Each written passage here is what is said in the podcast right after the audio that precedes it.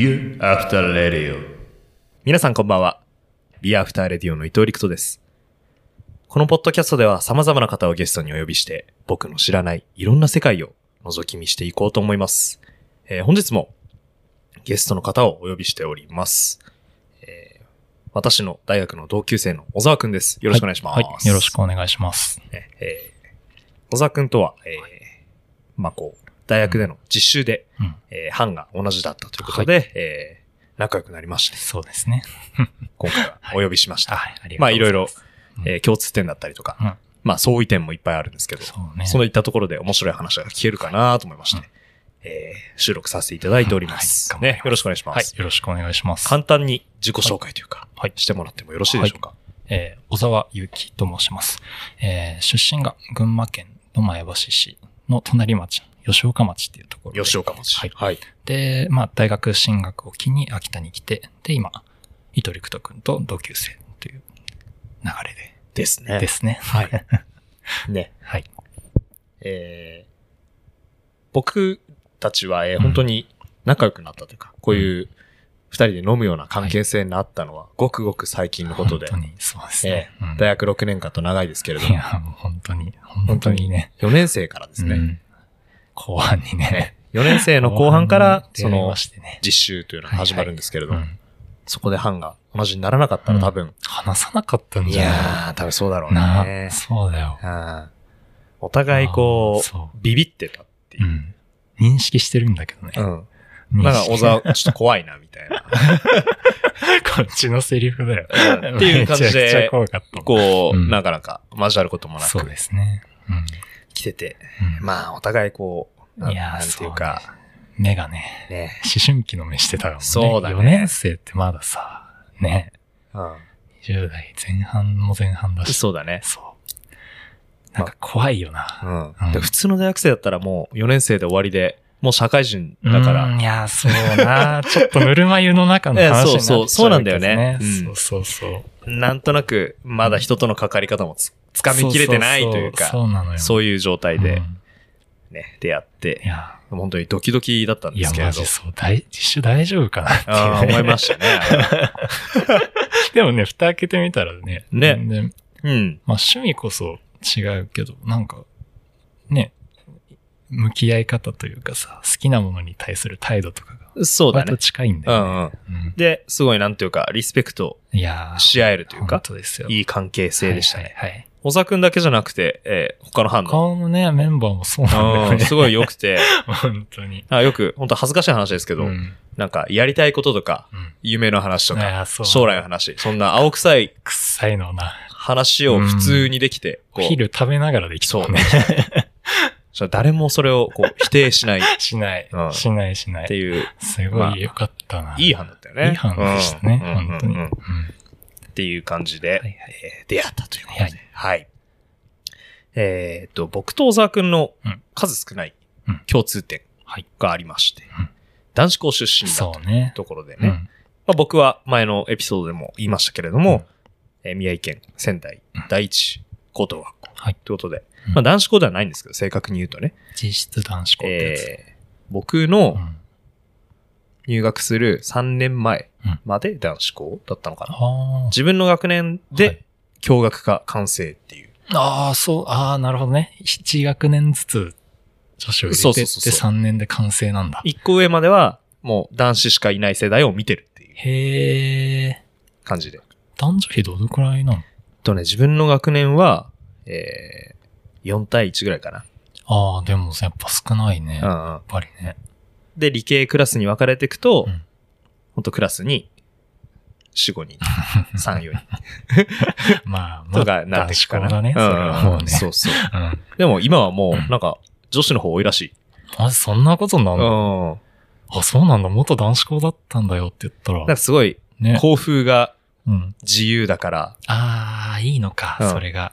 で入ってくる。確かにな。男子校、別学って自由だよな。うんまあ比較的。比較的まあ、うんそうだね。チランとかもだいぶ自由だったな。あ、そうなんだ。うん。制服こそあれうど、んうん。なんか全然、特に言われることもなくてさ。あ、あ、小沢の高校が。あ、そうそうそう。あそうなの校則とかもすごい、合ってないような。もう常識的うんに生活してくださいだけだった。あ、そうだよね。うん。ちなみに小沢くんの高校とか、名前とか出しちゃって大あ丈夫ですか？大丈夫です、はね群馬県立前橋高等学校。前高。前高ですね。名門ですね。そうなんですかね。ええいや、偏差値70超えてましたよ、この間あ、本当？72とかじゃなかったかすごい、進学校じな。なんか、ゃん。そんな、うん。なんかさ、こう、1年生とかとうん飲むときにう、ん、やっぱ、聞くことって高校どこなの？そうだね。最初は、そうだね。で、大体前高のやついるとうん、その中で一番偏差値高いよ。大体ね。ね。違うのかな俺らの時。いや、でも下が優秀になってるってのはいいことですかね。それはいいこと。うんいや、その点うちの高校はどんどん下がってるというか。その、恋愛をしちゃうんじゃないの？恋愛なのか、ういや、その、すごい自由だから勉強しないのかっていう。あー、そっか。ど、どっちなんだろうどっね。ちだろうな。遊べる環境なの？学校の周りとか。いや、別に誘惑があるわけじゃないけど、まあ、そっか。でもまあ別にうん仙台駅うん。は近いというか、あー、でも。まあ仙台駅を通ってくる人が多いから、それでかいよな。うんうん。通学路に仙台駅噛んでくるって。めちそうだゃくちゃね。羨ましいわ。でも遊べるって言っても別にやることを、まあ、高校生でな確かにな。高校生の時何してたって言われたら俺カラオケしかしてなかった。遊び。うん。どこも一緒なのかな、そこは。だと思うよ。うん何があれど。なるほどうんね。結局カラオケだった。仙台駅噛んでんのに、うん。なんでカラオケカラオケうん。ウィンドウショッピングでもなく。ウィンドウショッピングとか高校生まあ、しねえか。しないよ。まあ怖いよな、アパレルに入るってな。うんそうそうそう。確かに。かその男子校のならではの特徴とかなんかありました、うーんとね、もう先生も男なんだよね。あ、そうなんだ。そう、だから本当に認識してた女の先生って、まあ、チリと保健の先生とかだったかあ、な。本当にそういうレベルか。うん。保健の先生に関しては俺、まあ、ちょっと掃除中さ、うんすりむいちゃって、うんうんうん。手を。で、まあ、絆創膏をもらいに行ったら怒られた時があったな。それ、硬派な。そうそうそう硬派な学校。あの、そう。校訓が質実合憲だからね。あ あ、いいね。すごいいい校訓です。うんうんうんそう。それなんか、うん質実合憲って人に対して求める言葉なのかちょっとよくわかんないけど、多分うん。多分、かさぶたとかに対してのあれなんじゃない？あそういうこと固か。くね、固まりなさいよ。なるほど。なるほどうん。でも未だにちょっともやもやするよね。そのことを思い出して。そうそうそう。確かに男子校ってそういう、なんか、なん、なんて言うんだろうな。強さを鍛えてくれるというかい、や、ちょっとね、ふ古風なさ、そういう良さはあるよね。男、男っていうね。うんうんうん。そうそうそう。男とはこうあれみたいなね、いや、そう、ちょっとあるよね、うんやっぱり。うん。なんだろうな、僕、自分で言うと、うん別に男子校だからってわけじゃないんだけど、うん本当に大学、あ、じゃない、高校に入学してう、んすぐぐらいに言われたことがあって、その担任の先生に、はいはい。なんか、君たちは多分今からいろんなことやらかして、うん。いっぱい怒られると思うけど、うんそれ、楽しめよか って言われて、兄貴じゃん。う兄貴だ。ん。で、それどうどういうことなの？っうん。てちょっと思ってたんだけど、はいまあ、その後に言葉はちゃんと続いて、うん。楽しめっていうのは、その、なんだろう。あ、この人は、こんぐらいの行き地でうん。怒るんだ。うんっていうのをちゃんと、まず見極めなさいよ。で、まあ、それが分かればうん、こう、いろいろ生きやすくもなるし、そうねう。ん。っていう、その怒られることにビビってんじゃなくて、やり自分のやりたいことやって、うん。その上で、まあな、なんで怒ってんのとかとか、そういうところに興味を持てよ。はあ、ねあーなるほどな人と関わってねうん、探っていきなさいよってあれなんだ。そう。俺ずっと小学校、うん中学校とはずっと怒られてて人に、いや、そう。ちょっとなんかちょっね、とね、だろうなって思っちゃったけど。救われたよね、言葉で。それがいいんだね。あ。っていう、っていうね。うん まあ結局なんかそう自分に都合のいいところが、頭に残っちゃってんだけど。うん。男子校は、あれだよね。なんか、格付けみたいのがなかったな。みんな、みんな平等だった。あの、カースト。カースト？いわゆるねカーストがね、全くなかったんだよな。もう本当にオタク、うん。オタク、オタクルッキングガイみたいなやつとさ、あ もうゴリゴリのスポーツマンが入り乱れてるけど、全然なかった。もあ。確かにう、なかっみんな仲良かたったかもしれない。うんな。うん。なあれ不思議な環境だったよね。今思うとさ、確かにここが仲良かったんだなっていうのが結構あるん確かにそうだねだよね。こう、全然喋ったことないうん。人でも、なんだろ全然う、ね。少なくともうん、差別的というか、いやもこう見下したりとかはかないするし、おねうんおみたいな。そうだね普通にね、全員できてたな。確かに、それが確かにうんそうだ。一番なんか、男子校出てみて、それが良かったなって一番あるな。唯一あったカーストは成績というか、ああ、まあ、ちょっと、あね。あれはあったね。ちょっとあるなそうですか。なんか、すごいいい環境にいたなと思うんだけど、うんもう勉強してないやつディスられるっていう 環境で、うんああ、よかった変な勉強してるやつかな。な。ああ、そうそうそう。そうそうそううん。そんなんやんない。漢字練習してるやつも。高校生で？うんしかもあれだよ。うん。国語の漢字とかじゃなくて、うんあの、臨生取ってたんだけど、倫理整形取ってたんだけど、うんそれの漢字？いやーあ地理だったかなってセンターじゃ。うんんセンター。マークだよ。マークじゃん。っていうね、のはあったクイけど。ズ番組とかな、目指してたら必要だけどね。あそうだったのかもね。うんそれちょっと咎めてしまったのは、ちょっと可能性を狭めたかもしれない。東大王とか出てたかもしれない。ね、あり得るよ。うんっていう感じですかね、いやー男子校そうね、。いいとこでしたね。ね。うん。で、えー小沢くんといえば、僕からはい見てね、はい。こう、まあ、こう実習中は基本的にみんな似たようなユニフォームというか、白衣を着て、えー実習をしてるんですけれども、うん私服が非常におしゃれで憧れるところー。であったんですけれども、全然照れるな、これね。そうなんかこだわりというか。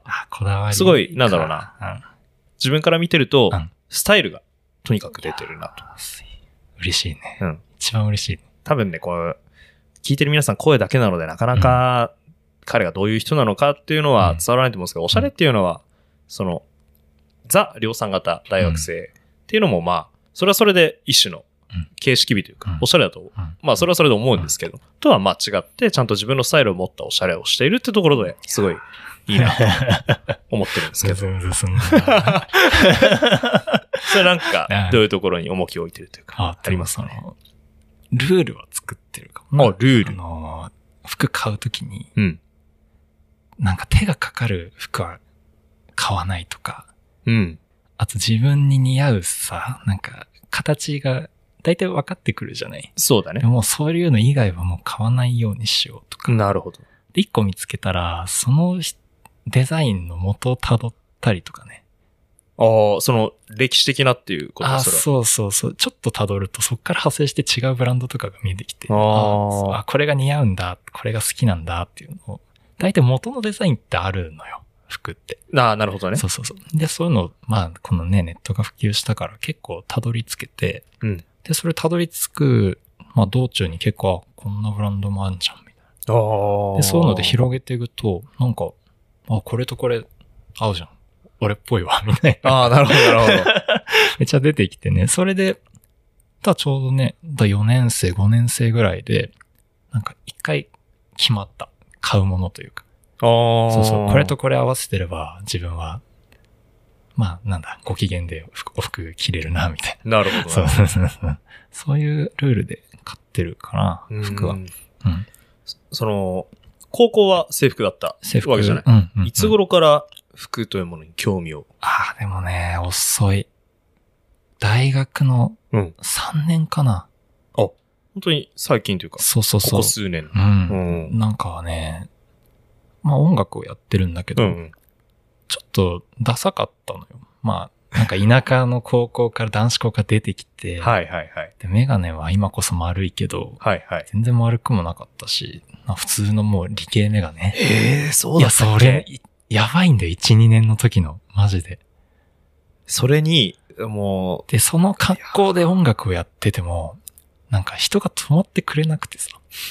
う、なるほどなるほど。うん、なんか、でも自分のセンスに自信はあって音楽のやってることダサくないのになんでこんな人に受けないんだろうと思ったら、で、鏡見たら俺がダセいからなと思って。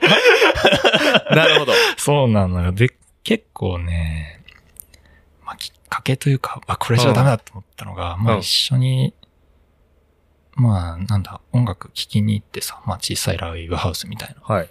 で、そこでまあ、音楽やってる人と行ったんだけど、うんまあちょっと見た目いい子で、もうその子ばっかり行くのよ。もう周りの店の人とか、まあ結構距離が近い。いからさ、うんうんまあ小さいとこだからまあお話できるんだけど、やっぱりその見た目でね、その子ばっかり注目いっちゃって、でうん俺の方が結構その店は行ってるんだけど、うん一緒に行った時だけ、あ、何々さん来たね、みたいな。店員の態度が全然違ってさ。なん、なんだこれは。ルッキズムだ。なるほど そうそうそう。でもなんかね、そう、それが納得いかなくて、うんうんちょっと自分が似合う服を、もう顔は変えらんないからさ、うん。うん。だから3年生からパーマ当てたし、メガネも丸くしたし、そうなんだ。そうそうそう。っていうの始めたのよ。うん。で、それをゴリゴリやってたら、まあ割とね、おしゃれってさ、リクトみたいに言ってくれる人がやっと出てきたって。なるほど、なるほどそうそう。そうそう。そこきっかけだったななんか、ダサいやつが音楽やっても、誰も聞いてくれねえんだなっていうのがじゃあ、あるあ種ななんだろう、必然性に迫られてっ迫られた。ていうことだよね。このままじゃいけないと思った。あの時は。それが、あれだよね。こう、音楽を、自分の音楽を伝えたいがためっていうのが、またかっこいいよね。いやー 生き様が。ずるい話だね、それね。そうなんだよ。なるほどね。。嫌だったね。うんう。ん。汚い、汚いと思った。うん、あの時は。うん。あ、そのルッキズムが。うん。反対。でそこで多分世間的に多くの、うん。なんだろう、おしゃれに興味がないうん。人っていうのは、うん、い、多分生きてきた中で一回はう、んそのルッキズムを感じるタイミングがあると思うんだあるよね。みんなう。ん、どっかであるよ、ね。でも大体の人はそこで、えーそのルッキズムうん。がうぜえな、うん。汚えな、うんで腐ってしまって、うんえーむしろ離れていくと思うんだけど、おしゃれからね。。あそこをやっぱね、ーまあね、うん、音楽が、ナルシストだからね。そこに行くのね。なるほど、なるほど。なんか悔しかったしな、それも。ああ、うんそうそうそうそう。うん、そんな悪い顔してないけどな、と思って。反骨精神とか。そうそうそうそうなるほど。それもね、割と男子校で培ってたからさ。ああ、確かにそう確かに。そういうそういう気持ちあるじゃん、男子校うん、の人って。あるある。ちょっと出る杭になれみたいなそうそうそう。ところはあるよね。そうそううんなんだよ。それが出たね。なるほど服に関してはね。その、じゃあ服を、うん。えーいざ必要だなって思いました。うん。最初、ね、そのファッションの世界に足を踏み入れた時に、何を、何から始めた？俺はね、ブティックに行って、うん。教えてくださいって言った。なるほど。本当にわかんないから。あ とりあえず、丸メガネにすればいいことは分かったの。あ、最初がそこだったんだ。独学の結果、あ、独学の結果。そうそうそう。ちなみにそれまでどういう服を着てた？もう本当にだからイオンで服を買ってたのよね。あそれもユニクロとかじゃなくて、もう普通にさ、あるじゃない。あ、イオンの、ちょっと廉価ブランドみたいな。あ、レンカブランドか。うん、そうそうそう。全然名前出しても大丈夫だけど、うん TK とかね。そういう、そういう感じね。そうそうそうそう。ああいうのしか知らなかったから。うんで、まあ、で雑誌を見てもさ、高いじゃん。高いよね。ファッチ、クルーエル見ても、ズボンで3万っすか？みたいな。そうだよね。で、最初に1本買うのにズボンで3万怖いじゃん。うんうんうん。だから、その、まあ、高崎っていうところがあって、群はいはい馬県に。はいはいはい。、まあブティックがね、多いのよ。あ、そうなんだ。意外とね、散歩すると、ちょっとおしゃれな街みたいな。そうそうそうそう、レンガ敷きのね、通路のとこに結構左右にブティックチラチラあったりとか。そんな街なの？高いや意崎。外でしょいや、全然知らないよ、それ。。そうそうそうう。ん。意外といいものあってね。へで、そこに、ままず最初はその街歩いてみて、うん。で、まあ良さそうなとこ入って、で、その初めて店員さんに話しかけられるじゃん。うん。で、まあ、わけを話して。あ、今言ったようなストーリーをね。そうそうそうそう、んちょっとここれこれこういう事情でっていう。で、それで何、何から買えばいいですかって言ったのが、あれだな。なるほど始まり、そうそうそう。で、その、で、最初に、うん。最初その人もその人だと思うんだけど、うん。白いワイドパンツを勧められて。いやー、なんだそれ。それもう超上級者じゃない。そう。でもそれを買ってから、うん。でも正解だったね、それが、ね。それ正解なの？うん。今思うと今欲しいものって白いワイドパンツだもん。ええ。うん。本当に。まあ、でも確かにちょっと流行りなのかな？なんかあの、うんシェフパンツみたいな。あのね、ベイカーパンツみたいなさうん、軍パンが元になってる。あ、軍パンが別なんだ。そうね、ベイカーパンツってね、軍パンなんだけど、あとまあ、フレンチワークパンツみたいなのもあの形で、はいはいはで、まあ、ポケットが、外付けのポケットっていうかさ、うんうんうん。そういうのがついてるのが、今ちょっと流行り出してるけど、形で言うと、うんあんまりテーパードしてないような。してないね。ズドンと。ううんリーバイスの501とかさ。あーなるほどズドンっていうやつ。ていう感じの。そう、それをやっぱね、アパレルの人の先見の明というかさ、うん。これだよって言ってくれて。それ初心者に勧めるものなのかなでも。わかんないけど。なんか熱意を感じたんじゃない？ああ、なるほど そうね。そうそうそう。まあ、いつかこれ必要になるからっていう気持ちだったの。そうで、そっからだな、全部聞いた。でも、何、うん何色買ったらいいかとか、はいはいはい。もうなんだろう。秋服何着たらいいんですか？とか、あそういうのから全部聞いたね。うん。あ、なるほど。じゃあもうそこで大体、なんと、なんか方向性というか。あ、そうそう、なんか記事についても教えてくれるのよ。もうアパレルの人って。うんそう、この記事はこういう記事で。で、この折り方はこういう折り方で。みたいな。なるほど、なるほど。そうそう。でも、これを編めるのはこの機械しかなくてね、日本に3台しかないやつで、みたいな。へえ。そうそう。すげえ話すね。いや、すごいね。で、それが楽しくてね、うんうん。なんか服も楽しいなと思って、で、まあ、通うようになったね。あーなるほどうん、そうそうそう。じゃあもう本当にそこで必然性に迫られて始めたけども、うんそこで好きに変わっいや、そうそうそう。なるほどきっかけになったな、その店員さんがね。うん。た。なるほど。うんそこでなんか、どういう感じで、うんその、えっ、と、さっき言ってくれたような、うん今、自分はこういう、服を買うときこういうルールがある。うん。そこに、こう、たどり着くまで。がね、たどり着くまでか。すごい知りたいんだよねあのたどり着くまでね。そう、最初のきっかけはね、うんすごい、うわかるし、うん多分そこまではうん、やる人いると思うんだよ。うん。でもそっから、おしゃれな人になるための1年間 そのステップが、多分みんな困ってるとこだと思うんだよ。だし、うん俺も、そう、こうあ、垢抜けてーっていう気持ちはあるんだけど、何しようってずっと思ってるみたい俺、でもそうだなファッション誌見るよりね、な。うん。自分に顔が似てるミュージシャンの服を見た。へいるんだよ、この顔。インディーズに。ー。インディーズ。インデーィーズにね、いっぱいいてさ、この顔が。うんうんうん。で、結構探すのあんま苦労しなくて、んあ、この人これ着てファンがキャーキャー言ってんなとか、なるほどなるほど。結構でかかったかもしれない。あ何色が似合うとかね。あ、なるほどね。ステージ映えも一緒に見れんのよ。ああ。そうあ、じゃあ本当に自分の理想の姿が。そうなの。この立ち姿が、結構手っ取り早いじゃないそれ。そうだね。しかも、なんだろう、その、聞いてる、見てる人からの、そうそうそう。インプレッションまでついてるからね。そうなの。自分で服買って、実際に演奏してそれを撮ってもらったやつを見るっていうのが、うん結構一回で済むから、あそこを見て、で、まあ、ね、お金、まあ学生の範囲で買えるものは買って、あ。うん。で、だんだんやっぱ寄せていくと、やっぱりさ、同じようなものが揃ってくるのね、やっぱ。そのミュージシン。ャンたちと。で、だんだん髪型も似てきてさ、うんうんうん。逆に俺がやった髪型になってたりとか。あ、追い越しちゃった、やばいやばいみたいな時もあって。なるほそう、そこで、で、まあ、それと一当時でね、自分もそれを着てステージに立って、ど。うんうん。で、そのビデオが残るからそれ見て、あ、これダセーなとか、この色はなとか。ああ、じゃあちゃんと自分に対してもそういうんうんううん PDCA を回してると。回したね。なるほど。でもけどそう、でも自分の顔うん。に似てる人人とか芸能人とかうん探すのは結構いいと思うんだよな。確かにそれはスタイリストがついてるからね。ああ。人前に出てる人その人に似合うっていうのはかなり高いセンスでそうそう選そうんでる。うん。なるほど。結構それやった、やったな。で、それで PDCA で回して。回して、なるほど。で、今にたどり着いた。たどり着いた。なるほどな 恥ずかしいな、でも。深いな、ちょっと結構。うん。自分の顔と向き合うの大事だよね。ああ、うんまだ向き合えてないかもな。ちょっと。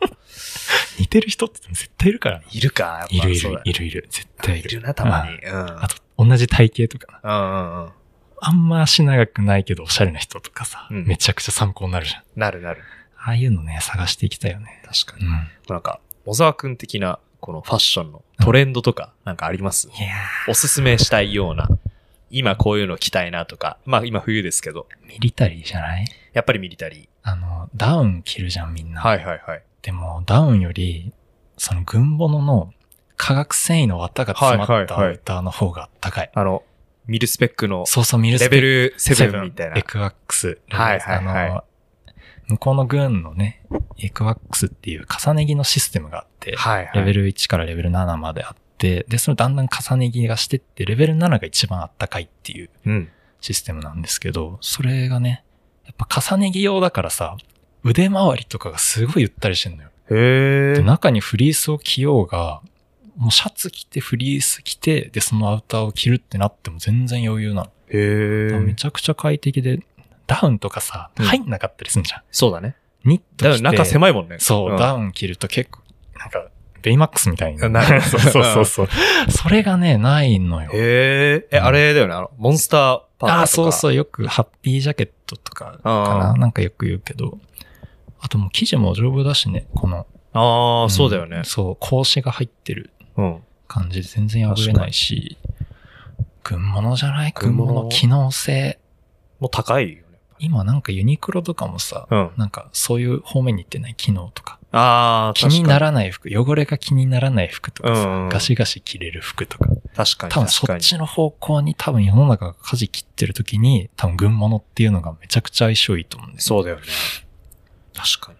軍物かな？なんか今 M47 ってやつうんわかる、そのフレンチワーク、うん。フレンフランス軍のうん。軍パンなんだけど、めちゃくちゃ高騰してて今。ああ、それ本物がだよね。本物本物。もう、だそれこそ本当に古着だよ。古着のズボンがさ、3万とかいや、。本当だよね。でもめちゃくちゃいいサイズとかになるともっと高くなってくるし。へえ。すごい。そうか、パンツで3か。じゃあその、な、何十年も前のさい、や、そう、オリジワがついたさ。だよね。そうで、それも汚したらもう立ち直れないじゃん。ああ その緊張感よね。来た時の。もう一本ね、2万ちょいのあるんだけど、ベルギー軍のやつ。はいはい。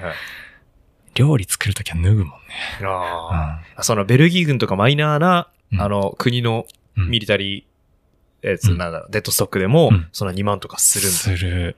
で、またその、軍物の面白いのがさ、植民地とかあるじゃない。あるある。フランスとかだったらいっぱいありそうとかうん。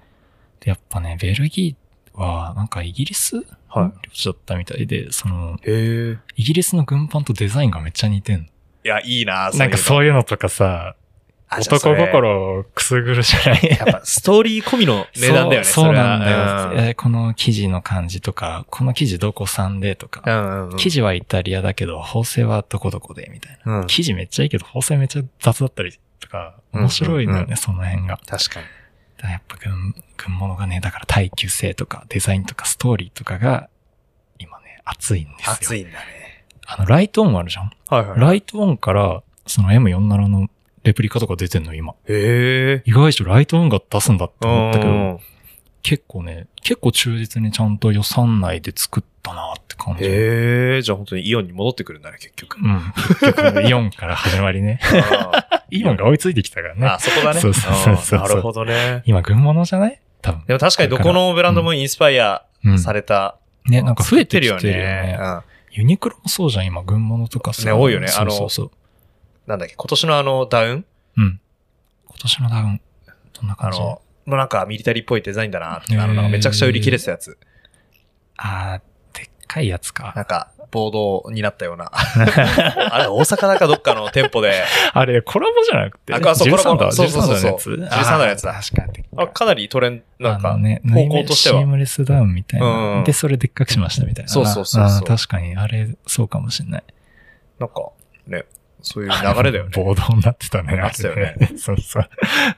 で、その流れで増えてくんじゃないかな。ねこっから。ミリタリーの流れってでもかなり、な、ここ、なんか、前からあるような気がするけどね。2、3年で急に来た。うんうんなんか、なんだろうあ、そうだ、あれだ。MA1 とか着出す人が一気に増えた。ああ、そうだ、ちょうど3年、4年前でしょ。だよね。みんな来てたね。うん。今もう全然見ないね。見ないな好きなんだけどさ、俺 MA1 っていう形が。着たいんんだけど、なんかうん、ちょっと恥ずかしくて着れないっていう。引きずってる人みたいで。それ一丁羅の人になっちゃう嫌だよな。うんわかるわ。そうなんだようんね。いやー、そうな。あれ、あれ流行ったね。流行ったよね。な、うんなんだったんだろうね、あれ急に。みんな着てたもんな、緑のアウタうん。ー。秋田もそうだったもんね。秋田ですら着てたよそね。で、うそうそう。秋田は本当にファッションの流行が2年、遅いよな、本当にマジで2年ぐらい遅れてくるよね。遅れてる、遅れてる。物流？あれはなんいやでー、でもなんで、なんだろう。い今時服なんてみんなさ、や、そうなんだよねネット。で買うじゃん。そうそうそうそう。いや、別に物流は原因にならないと思うんだよ。あれ不思議だよな。うん本当に2本当に不思議年くらいだもんね。うん。あれは何なんでしょう。なんだろうね。で、まあ、周りに来てる人いないのもでかいよな。これが流行ってるっていうまあまあまあさそうだね肌感覚がうん。なない。いよな。いろんな。確かに、たまにうん、こう都会に出ると、あ、やべ、ちょっと恥ずかしいっていや、毎回俺思うかあら、るわ。うん。これでいいと思ってたのがダサかったりするんだよな。そう。なんか別に、俺流行りの服を着てる気はしないんだけど、うんそれでもあれってこいや、う、ある思う。ある。あ、この色ダメそうそうそう。そうなんだよね。ちょっと可愛いかなって思ってふざけた文字の T シャツとか着てくるとうさ、んうん。浮くよね。いや、浮くよ。うん。いやいやーところですか洗ね。練されたいですね。そうですね。なかなか面白いけど、うんゴールのない世界。いや、そうなのよ。ね。リクトさんもね、でも服どう？いやクラシックだよね。こだわりはね、本当にないですよ。あ、マジ？でもシャツをオーダーしてる人っていないぜ。いや、それは結構うん。理由があって、はいあの、すげえ細いんですよ。まあ、うん。ウエストが。あと、うん閉まってる。肋角も、ほら、肋骨の周りもすごい細くて、なかなか、撫で型だよね。そう、撫で型うんもあって、合うシャツが基本的にはないかな。うん。まあ、なんかわかりやすくユニクロのスリムうん。のシャツとかうん、でも本当に XS でギリ何そんなに？見れるかなぐらいの。細さなのね。へえ。そう。で、だから、こうシャツは作らざるを得ない。みたいなところはある。必要に駆られうん、てるじゃん。駆られてるんだよ、やっぱ。そう。必要に駆られるとでもおしゃれになるよな。なるなるそうなんだあと、なんだろうな。本当にちっちゃい頃から、うんやっぱヨーロッパの人かっこいいみたいあな、ーそういう思想があって。感じるわ。なんかいつからそういう思想があるのかわかんないけどうん。で、やっぱ、ちっちゃい頃さ、うんヨーロッパって俺イタリアしかないと思ってたんだよ。いや、本当にちっちゃい頃ね。ヨーロッパなんてイタリアぐらいしかないだろうなと思っイタリアがて。牛耳ってると思ってたんだ。そうそうそう。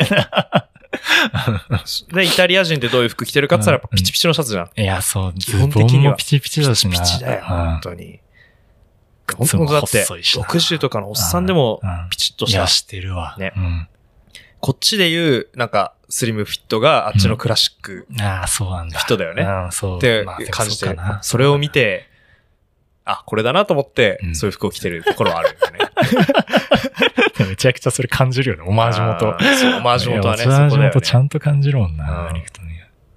いや、でも全裾上然、げとかな。そうだね。裾上げ談義とか一回したことあって。あったね。裾上げこそが究極のおしゃれであるとか言ってたそうだよラーメン食いながら。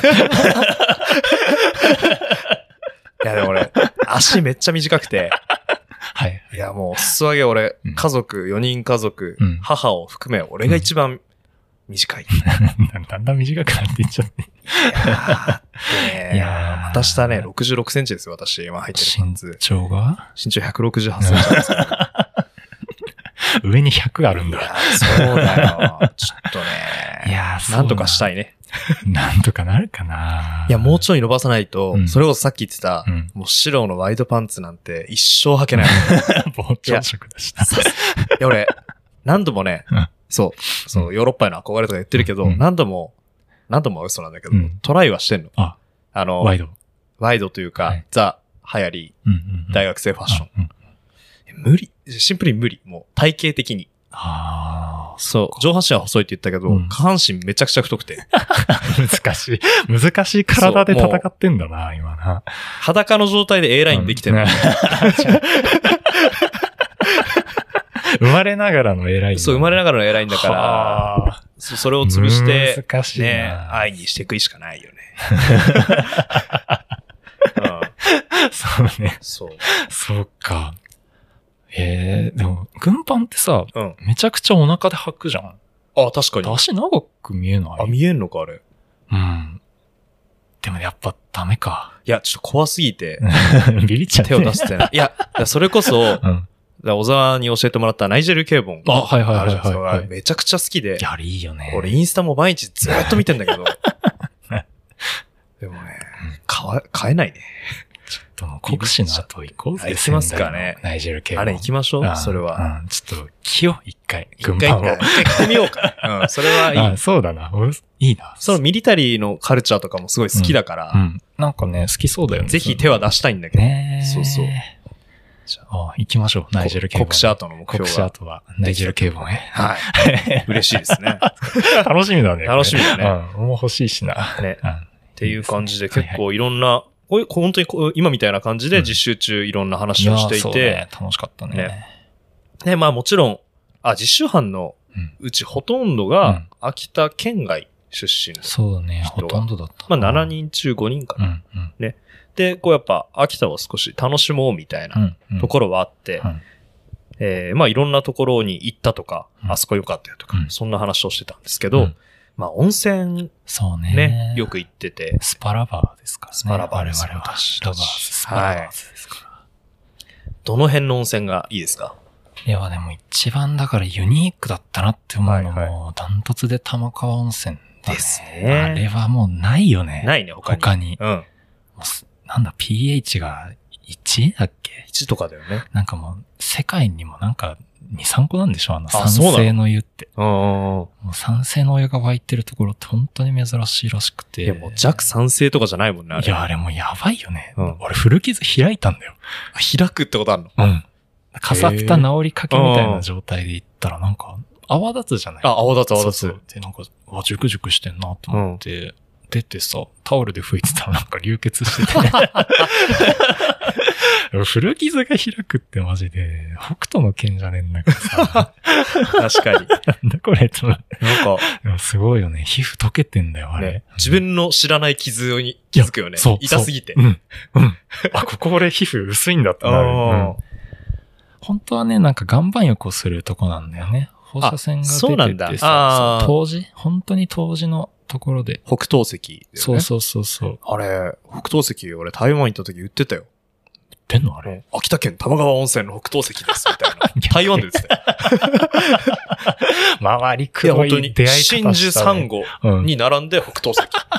いや、もうやっぱそうなんだね。手ぐらい貴重なね。いや、そうなんですよ。で、みんなね、あの、ゴザとか敷いてさ、うんそこに寝てあったかいの逃がさないように上からバスタオルとかかけて、うんうんうん。で、まあずーっと体の向き変えながら放射、なん、なんだろうね、あれ。ラジウム。ラジウムの。わかんないけどうん。何か浴びてんだよね。浴びてんだねそうそうそう。え普通に温度も暖かいんだよね。あったかい、あったかかった。あうん。ーいや、玉川温泉何回か行ってるけど、うんやってないんだよな、岩盤浴。あれやっぱ冬はさ、ね、やってないんだよ。もう雪降ったらもう終わりです。ああ、なるほどね。うんうんそもそも冬はあのアクセスも、ね自家用車じゃいけないよねいけないね。うんもう本当に、バスが出てる。バスが出てるねうんシャトルバス。今年、まあ、今年その卒業が決まるテストの後に、はいまあ、友人と行ったんだけど、ええ、11月とか10そうだね。月ぐらいかな？そうそう。まだ秋田市内は雪降ってないぐらいの時で、うんでね、そこちょっと行ってみようってなったらさ、はいバスの中で、その、玉川温泉の料理長みたいな人が、うん。おお。まあでも本当最初、もうただおっさんだよ。はいはいはいおっさんが、俺本読んでたらさ、日本人ですかって声かけてきて。いなんだそれ。や、そうなの。すごいあとお酒臭かったから、あこれは厄介なことになったなと思ってあさ、あ1時間ぐらいあるぞと思って。序盤に話しかけんなと思いながらさ、相手してたらすげえ仲良くなってさ。で、な、なんかね、まあ平日だったからさ、うん平日の昼から酒飲んで玉川温泉行ってるおじさんだから、俺から見たら。ああ、そうだね。まあすごい人もいるんだなと思って話してたら、まあ、玉川温泉の料理長だっつってさいやー、えーじゃあ、それまで何してたんですかって言ったら、その、丸の内でシェフやってたんでなんだそれ。めちゃくちゃシティの人だったの。ええ。で、なんか、その地域、町おこしみたいので、うん。玉川温泉の料理長今やってんだ。へえ。気に入ったとかって言ってさ、バス代、うん。往復、うん。全おごり。いやー、いいね。で、その、俺らは玉川温泉に泊まったんだけど、うんあ、泊まったんだ。へえ。新玉川温泉ってのもあるのね。はいはい結構近くに。で、まあ、その歩いて行けるんだけど、まあその時その玉川温泉が大雪でさ、へえ。本当に膝まで埋まるぐらいの雪の中おやばいねうんまあこれちょっと歩いていけないかなって言ってたら、俺についてこいって、うん。渋谷。事件物道みたいなところ歩いてってさ、うん。みんなで、カバン凍ったとかって言いながら新玉川温泉まで行って、で、なんかね、案内もしてくれてさ、知識とかも全部教えてくれて、で、その、でもその人、かたくなに風呂に入ろうとしないのよ。え？え。新玉川ついて、ああ、ちょっともう寒いんで入りましょうとかって言ってたら、いうんや、俺はいいから。入ってきな。お前らで。とかへえ。俺マジこれ財布でも取られんじゃないかな。だよね。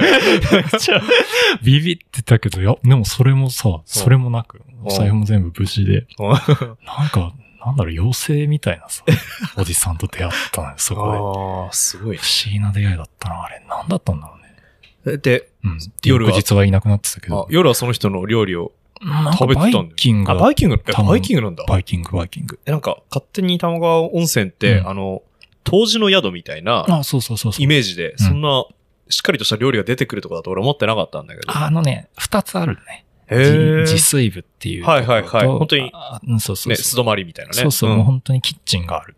宿うん。と、あとその普通にね、バイキングするとこもあって。でもやっぱね、薄味ああ、ちょっと。精進料理っぽい味付けのやつで。まあ肉魚出るけど、うんうんうんで。もまあ、まあちょっとね、簡素なバイキングで、まあご飯食べるみたいな。へと思ったんだけえ。ど、多分そっちのシェフなんだろうな。なるほどね。うん。不思議だったの。玉川温泉の妖精。いや、いいね。そうそうそう。それ何歳ぐらいだそれいやー、あれね、鼻の頭真っ赤っかだったから、ピエロみたいな。あー、60手前かな、の感じはね。いや、いいね。いやそういうかっこいい人、たまにいるよね。たまにいるんだよな。何なんだろう田舎をたくましく生き抜いた人。そう。すげえ、こう、こいいよなあれ自分のカルチャー出してる人。いや、そうなんだよ。そのさ、なんだろう。俺らの世代で言うとさ、うん田舎の中に東京を探しちゃうときあるじゃん。あるね。何がいいっつったら東京っぽいものがいいみたいな。はいはいはい。それこそがカルチャーだと思ってたけど、なんかもっと力強いものがさ、ね、あるよね。あるんだよな、うんそこで生きてた人ってね。ね。そうだ。ねそうなんだよね。うん。熊ここ出るんだよって言いながら獣道歩く人とかさカルチャーじゃん。確かに。そこで生きた人っていうの、あれかっこよかったな。そうだよね。ね。うん。やっぱ、恥ずかしいな、その1年生の時とか、うん。秋田の中にうん。東京探してた、いや、そんそうな自分を。分探しちゃうんだよね、あれ。こう自分は比較的早くにうん。うん。それを脱出できたから、うん。よかったなと思ってるんだけど。でも下手したら一生それやっちゃう人もいるよね。ねそう、いるよ、いる、うん。いる。だって、あれ見たことあります？山形県の上山市ああ、ちょっっていうね、秋田市より小さい町なんですけど、まあ、山形市の隣にあるんだけど、うん。ほんとクソ田舎よ。はい。全部田んぼ。うん。でもそこにドーンって一個だけタワーマン立ってるの。あ、なんか見たことあるぞ、それ。あれ、近くにさ、ちょっと、ショッピング街みたいのある？スーパーあスとマーパーもあるックがある。あるあるあるあ、そこなんか見たな。あれ、あれ、な、なにま？タワーマンですよ。タワマン？はいはい。あるよね、一個。はい。あれ、な何回だっけ？いや、50回ぐらいなんじゃっけあれ。普通の建物じゃないもんね、あれ。うん。タワーマンで。だそ行き着く先はそれだよね。田舎に。に使わないもん作っちゃうよな。だからコンセプトが本当に、うんその、田舎でも都会ライクな暮らしをあ、言っちゃってんじゃん。な。うん。でもね、た確かほとんどうん満室だったよ。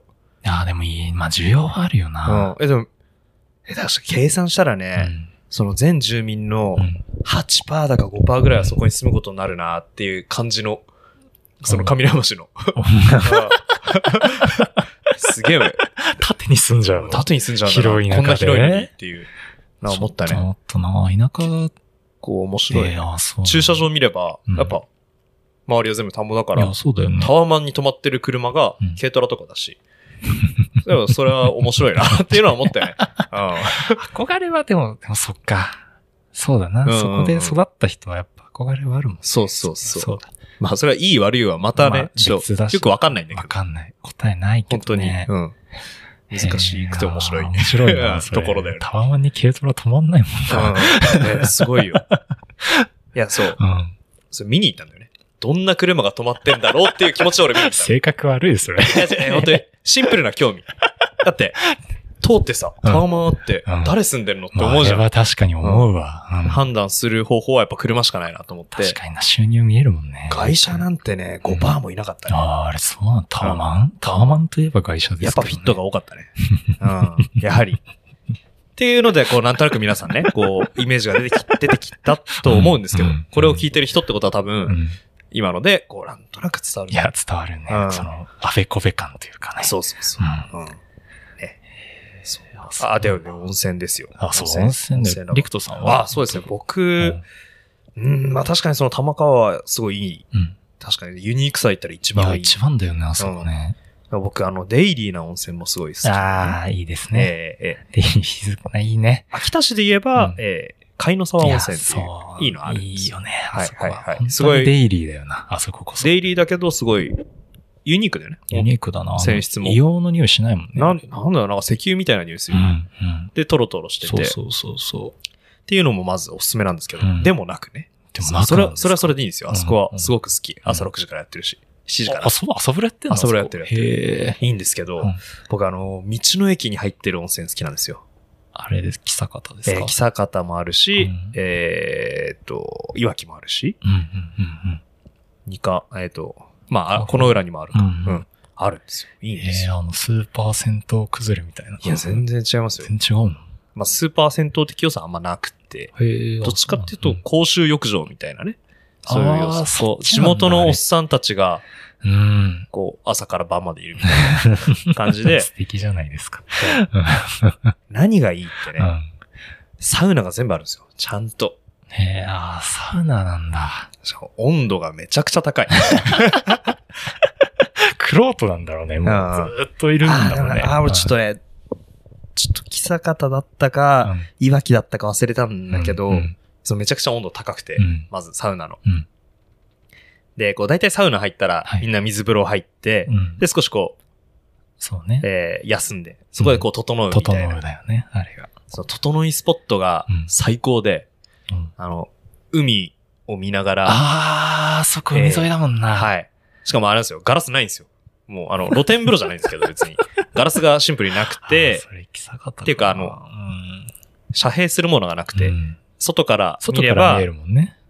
うん、そう、普通に わ我々の裸体が見えちゃうような開放感の中、はいすげえいい空気浴びて、整えるっていう気持ちいいわ。いや、やばいんですよ。あれ、秋田ならではだもんね。はいあんなさ、海見ながら整うなんてね。しかも夕方は日が沈みますからああ、そうですね。ね。目の前で。サンセットはいやー、あんな贅沢ね。ないな。入浴料300円とかだよ。安っ。あ、そんな安いの？だって道の駅だもん。そっか。もうちょいしたかな ?400 円ぐらいかな。でも、でも安いよね。それだよ。いいなやっぱなんか人生楽しんでるよな、そこ、そのその辺のおっさんってさ。そうそう。サウナで整える人って人生得してる。得してるうん、ちょっとね、思う。水風呂で眼神出てるおじちゃんとかさ、この人今ガン決まってんだろうなって見るけど、でもあれが正しい生き方だと思うんだよね、最近そうだよね。ううんんうん。自己完結だけどさ、自己完結の極みってあれだと思うんだよねそうだね。サウナ後の水風呂だと思うんだけど。に。うん。あれいいよ。あれいいよな正しく生きてんだな、あの人はって思うわ。俺もめちゃくちゃ眼神出る。出るっつってたよね、なんか前ね。すげえ出る。縦出てたよね。あ縦でした、ちょっと。危ないやつ。なんか嫌だなと思ったけどうん。そうですね。まあ、ちょっと、中毒性のあるものだから。いやめられないほどほどにね。ね。ううんん。っていうところですかね。えー、秋田。秋田まだまだいいとこいっぱいあるよね。温泉以外にあとも。もうスキーとかもすごいんじゃないですか？あ、そうですね。ウィンタースポウィン。タースポーツは本当に、あ、でもね、意外とね、うん秋田市からうんスキー場が遠いっていう。あ、そうなの？そういうの？や厄介なんですよ。ああの、そっか。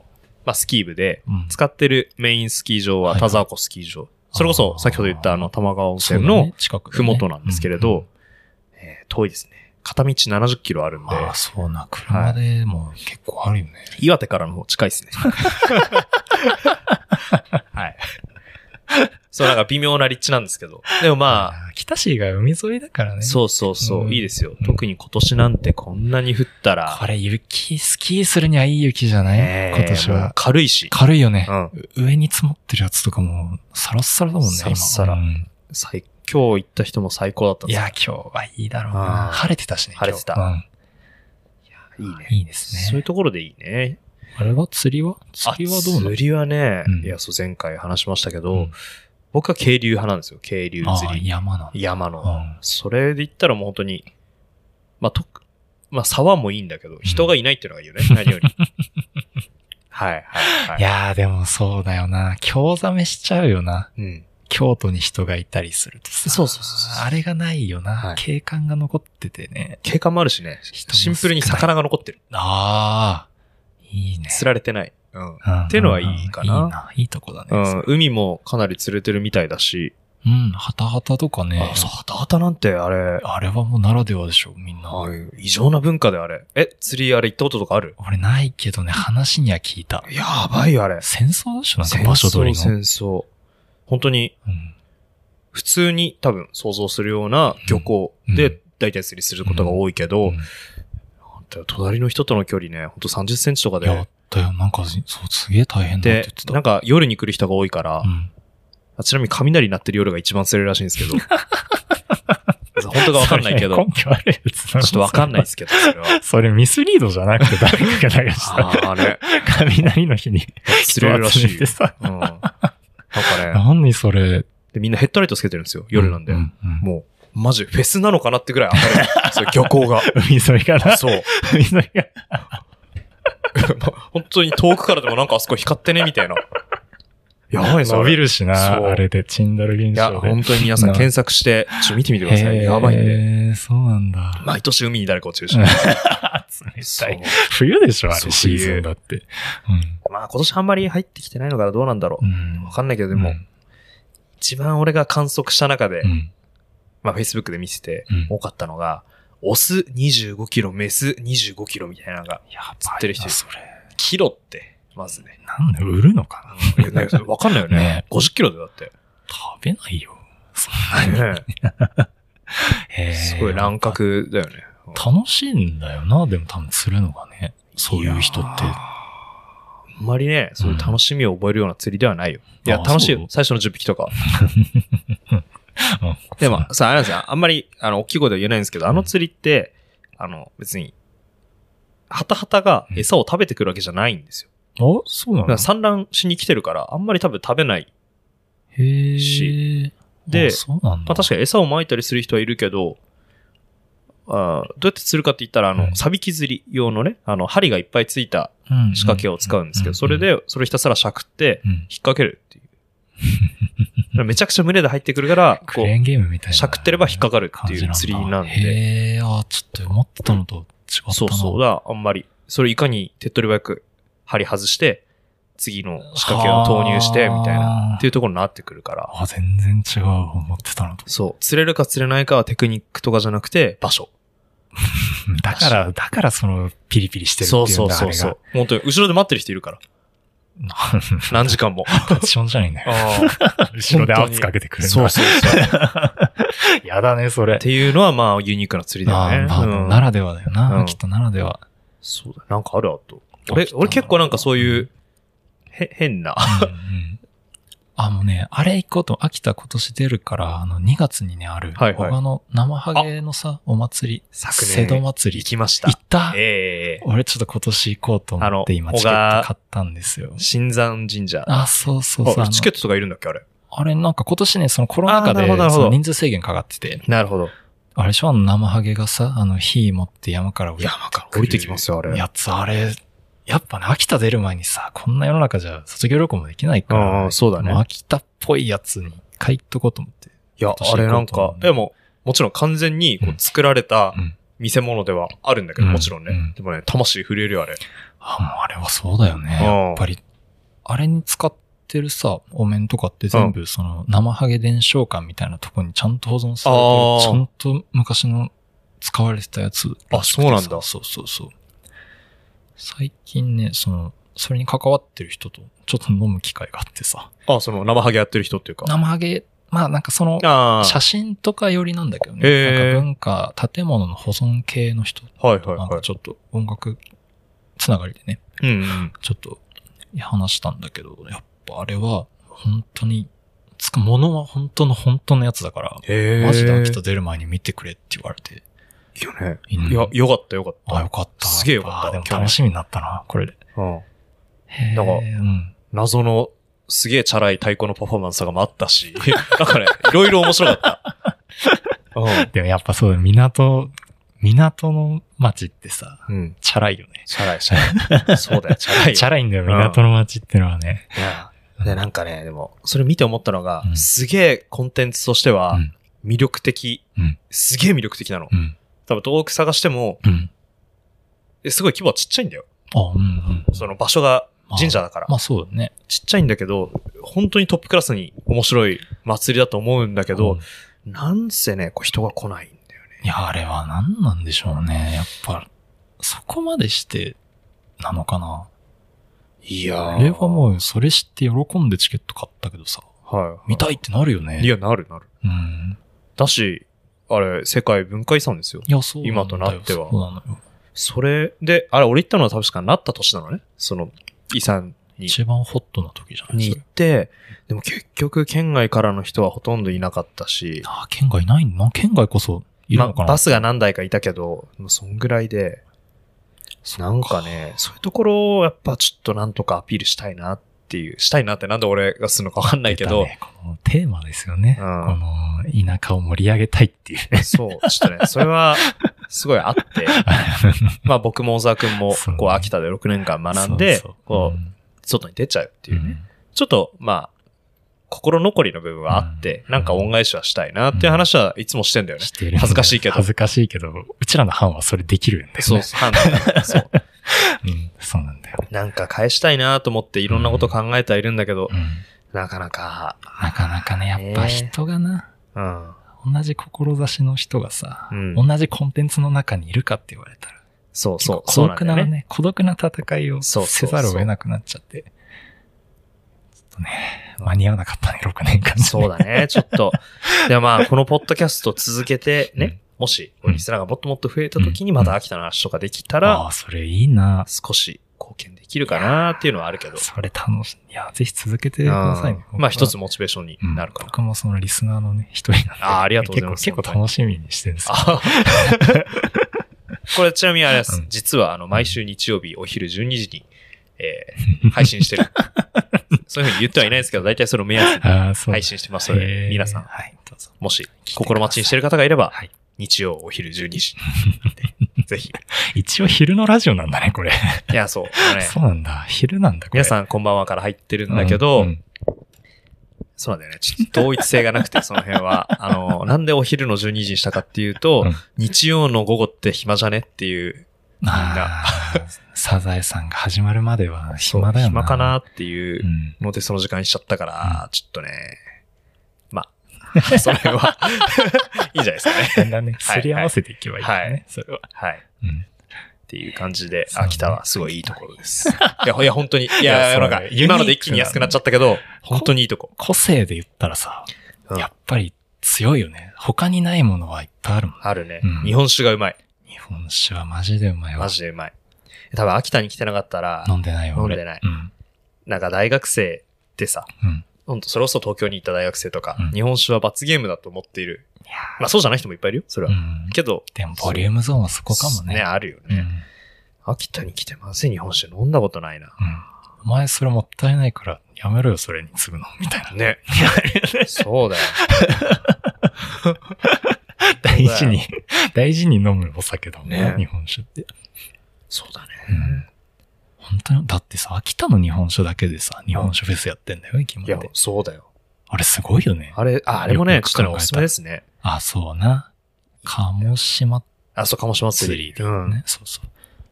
鴨島釣り。だってあれ、さ、それこそ、うん。荒政とかさ、うん。いや、本当に全国的に有名なね、うん。酒蔵のうん社長とかうん、当時さんうん。とさ、実際会ってい、や、そうね喋れているんだよね。ああ。あんないるんだよ。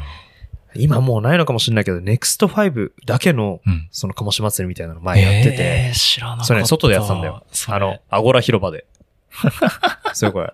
ね、微妙なあれですけど。めっちゃ駅前じゃん。あの、駅前、秋田市駅前のアゴラ広場。ちなみにアゴラって広場って意味なんで、じゃあ広場広場広場でやってたんですけど。サルサソースと一緒だね。そうだよ。サルサがソース。サルサがソースそうやっててねう、んすごいよだ。ね。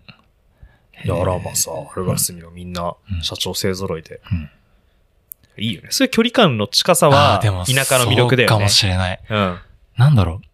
チャンスがさ、割と手とか届くとこにあってビビる時はその、人がいないからこその、はあるよね。そう。こんな手届く時にプロの人いんのみたいなそう。時はある。確かに。あれなんだ、去年かな。去年焼き鳥屋で、うんいや、本当にうちからってか、すぐ近くのうん焼き鳥屋でうん。飲んでたら、あの、春霞の社長来て、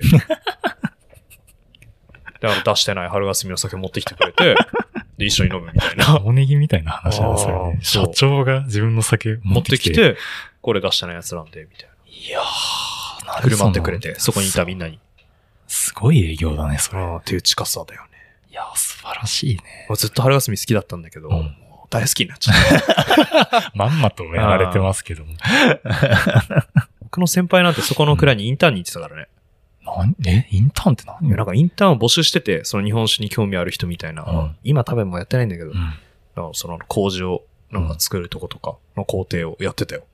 すごい、やっぱ春開かれ休み、春休みに開かれてんだね、それ。いやー、そう、なんか探すとあるんだよね、秋田ってね。憧れる人いるよね、これね。いる。多分。そういうの好きな人。あマジでいいと思う。うん。うん。なんだろ、今さ、今東京にいる人でさ、まあその東京的なカルチャー。とか、まあ、見る目はすげえ養われると思うんだよ。そうだね。うん。その状態で秋田に来たら俺はめちゃくちゃいいと思う。あ、確かに。俺順番逆だったなと思ってる。ちょっと。あー。今からちょっとさ、あわよくば東京出ようかなとか思ってるけど、うんうんなんか今の俺が東京行っても成仏しないなっていうのがうん。なるほどね。最近ね、思っててあさー、そうそう、やっぱ若い時にさ、ね。東京で見る目養ってからこういうユニークなものを見た時ってやっぱり今と感じるもの違うんだろうなっていうのがあるんだよな。なんだろう。東京ってさ、うんこう、いろんなコンテンツがあって、うんうんしかもそれが結構開かれてる。いや、そうなのよね。で開かれてんのだから、目につくから、うん目も養いやすい。割と、あとその、何が流行ってるかがさ、肌感覚でわかる。そうそう。受動的にいろいろね、そうだね。なんか何が出たとか、割とそのさ、なんだインディーズというか、うんうんうん。大衆化されてないもののさ、新しいものとかも、まあ看板で無理やり入ってきたりするじゃん。そうだね、そうだね。それはいいよね。確かにやっぱりね。それに対して、こう、うん秋田は、すごい深いコンテンツは、そこら中にあるんだけど全く見えない。ね、見えねえんだよ。本当に、人づてでやっとわかるみたいなね、うん、そう。しかもその人捨てに会うまでが長い。大変なんだよな。そこ閉鎖的なんだよさ、な。いや、そう、でも、そこ開きたいんだけど、うん。ちょっと、閉鎖的だからう、ん。いいなって思っちゃうのもあって、、ある。これ俺しか知らないでしょ、みたいなそ、あの、良さ？多分それでやってるんだよね。ねえ、ちょっと、難しいとこだよね、そこうん。わかるね。なんか、安易に広めたくないものとかもあるじゃん。あるんだような。ん。うちわでやってたい。そう。でも広まってほしいううん。でもそれをこじ開けんのもなんか違うんだよね。そうそうそうね、推しのアーティストが大きくなるのとはまた話が違うじゃんね。うんコミュニティだから。そうなんだよな。推しのアーティスト大きくなると俺フォロー外す派だわ。ね。だからそれをさ、コミュニティでやっちゃダメじゃん。やっちゃダメ。フォロー外せないからそんなことしちゃダメだよ。そクラッシャーだもんね。う。そんなのね、そうそう。っていう難しさはちょっとはらんでるんだなっていうのもね思うね。うん。うん。それうまいことできたらね。ね楽しいんだけどね。いや、難しい。難しい。だからまあ結局、その東京の人がもっと流、東京の人がっていうのも恥ずかしいんだけど、うん。まあそういう目の超えた人たちが流入してくれれば、まあ、いやー、それ豊かだよ、それ。うん。でも今、移住者がさ、多い地区あるじゃん。あの、大型の方の。あ、そうなの？今、結構結構ね、移住計画みたいな大型村？うん、ほほあのだよね、あの、埋め立てしたところ。あ、そうそうそう。八郎型。あの辺結構、はいはいなんか東京とか、まあ、ああいうシティで住んでた人が結婚して、まあ家建てたいって時に、なんかあの辺とか結構人気らしい。へえ。住みよさランキングとか、めちゃくちゃ上なの。私、あそこね、うん行ったことある。あるあるある。あれすげえ民度高いよね。うん。なんかねみんな、街が綺麗。ハイパワー農家なんだよ。あそこに住んでる人たち。あ 家がさ、想像する倍でかいじゃん。ー、いい言葉だね、ハイパワー農家って。でもなんかそれがしっくりくる。やっぱり。いいんだよ。まあ確かに止まってる車は軽トラばっかだけど、でも。軽トラ3台とか止まってるし。しかも野ざらしじゃないし、ちゃんと。ガレージあるから。あーあー、でも軽トラ3台さ、入るガレージって、会社ぐらいするもんね。そうそうそう。で、しっかりさ、道5番の目でピッてなってて、あそこね、綺麗だよ、やっぱり。だって俺見たことない。あの、歩道にさうん、よく花壇はあるじゃん。あるあるある。まあそれも結構田舎だからだけどう、ん。花壇があるじゃん。うん俺初めてうん3列花壇があるの見たよ。一歩道に。えーってフ。ラワーパークじゃないんだよね。本当だよね。本当に3列って。すごいなでもそれがだって街なんだもんね。そう、マジで。あれ、まあ、ちっちゃいんだけどね、すごいね。あまあその、まあでも人が住んでる区域は。うんいいとこだね。いいとこですね。その働き方がさ、うんうん、この、この1年間で大きく変わって、どこで働ける、どこでも働けるようになってきて。どこでも働ける人が増えたよね、そうそうそう。うん、まあその中で来てくれればなかなか面白いことにはなるよね。そう,ねそうなんだよね、うん、その人たちがまた集まってみたいな。そうだね。いや、なってほしい。あるよね。はい。はい